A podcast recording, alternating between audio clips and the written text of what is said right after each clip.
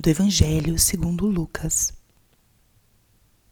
Naquele tempo, enquanto Jesus falava, uma mulher levantou no meio da multidão e lhe disse: Feliz o ventre que te trouxe e os seios que te amamentaram.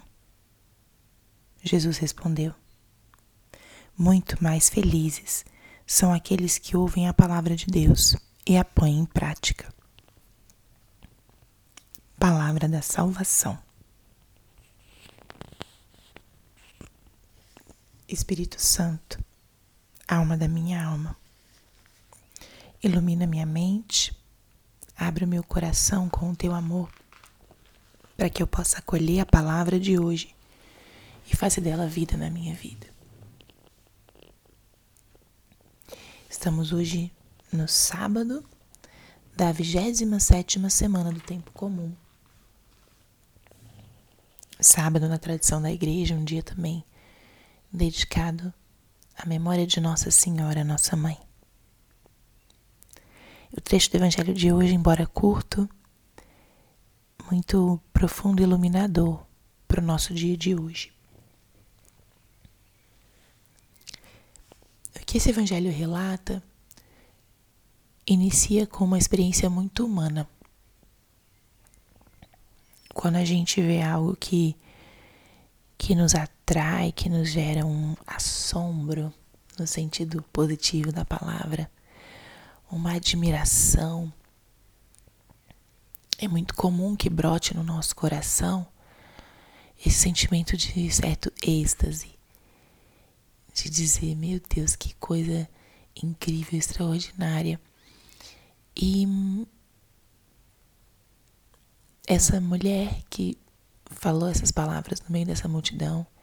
Feliz o ventre que te gerou, os seios que te amamentaram. De certo sentido, ela louva a Deus e expressa a admiração pelo que Jesus estava fazendo, pela pessoa dele, pela existência dele.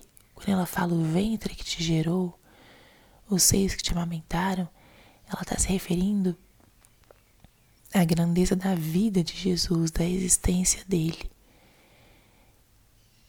E por ele ser esse grande homem, essa grande pessoa que estava gerando essa admiração no povo. E ela exalta a mãe. Feliz aquela que te gerou. Ela talvez, aqui entram as suposições, imaginou que beleza ter um filho como Jesus, tão abençoado, tão inspirado, santo. Ela exalta o ventre que gerou os seis que amamentaram, que sorte a sua mãe teve. Bendita ela, feliz é ela.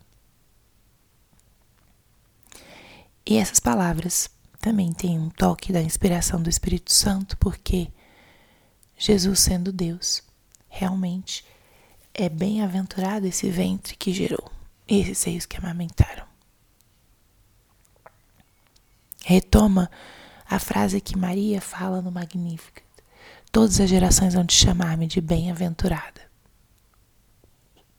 O mérito de Maria é pelo fato dela ser a mãe do Salvador, dela ter aceitado e ter sido um instrumento para trazer Jesus ao mundo, para gerar esse corpo, essa vida.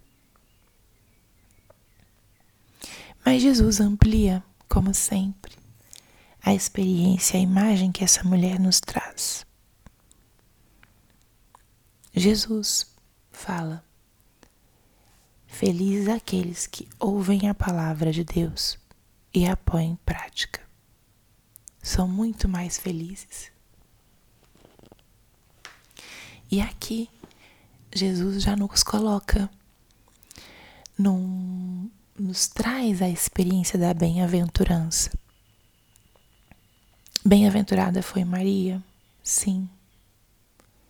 Mas essa alegria, essa felicidade, de poder gerar Jesus essa alegria da união profunda com Deus, essa alegria que é fruto de fazer a vontade do Pai, ela não está diretamente vinculada a um, uma graça tão extraordinária como a graça de ser a mãe de Jesus. Com essa resposta, nosso Senhor nos fala que todos nós, quando nos assemelhamos a Maria nessa disponibilidade do coração, somos bem-aventurados. Maria o que fez foi acolher a palavra do Pai, o chamado de Deus e dizer sim. Foi isso que ela fez. Acolheu e disse sim. Eu e você também podemos fazer isso.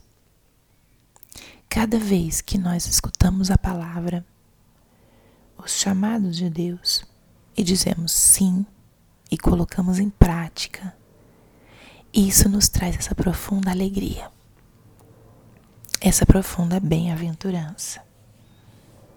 Cada vez que nós somos fiéis à nossa consciência, cada vez que nós respondemos e vivemos conforme o propósito de Deus para nós, nós estamos também sendo felizes. Feliz aquela que acreditou. Como disse Isabel a Maria quando ela foi visitar.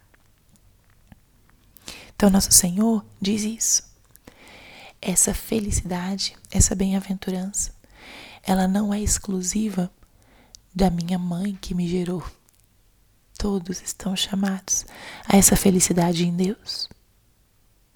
E é verdade quando nós fazemos o que Deus nos pede, seja na vivência da nossa vida cristã, em honrar os nossos compromissos, nosso estado de vida, em sermos fiéis à palavra dada, em honrarmos as pessoas que amamos. Tudo isso nos dá uma experiência de felicidade, uma experiência de plenitude, de união com Deus. Então, que essa palavra hoje eh, possa te trazer essas reflexões. Eu convido a duas especificamente. Uma é pensar como você está vivendo a palavra de Deus, o chamado, o propósito de Jesus para você está experimentando essa felicidade, essa alegria e paz profunda que são fruto de quem escuta a palavra e vive. E a segunda é acolher essa realidade de que você, eu, todos nós estamos chamados a essa santidade, a essa felicidade, a essa plenitude, que é fruto da união com Deus profunda, de vivenciar a Sua palavra.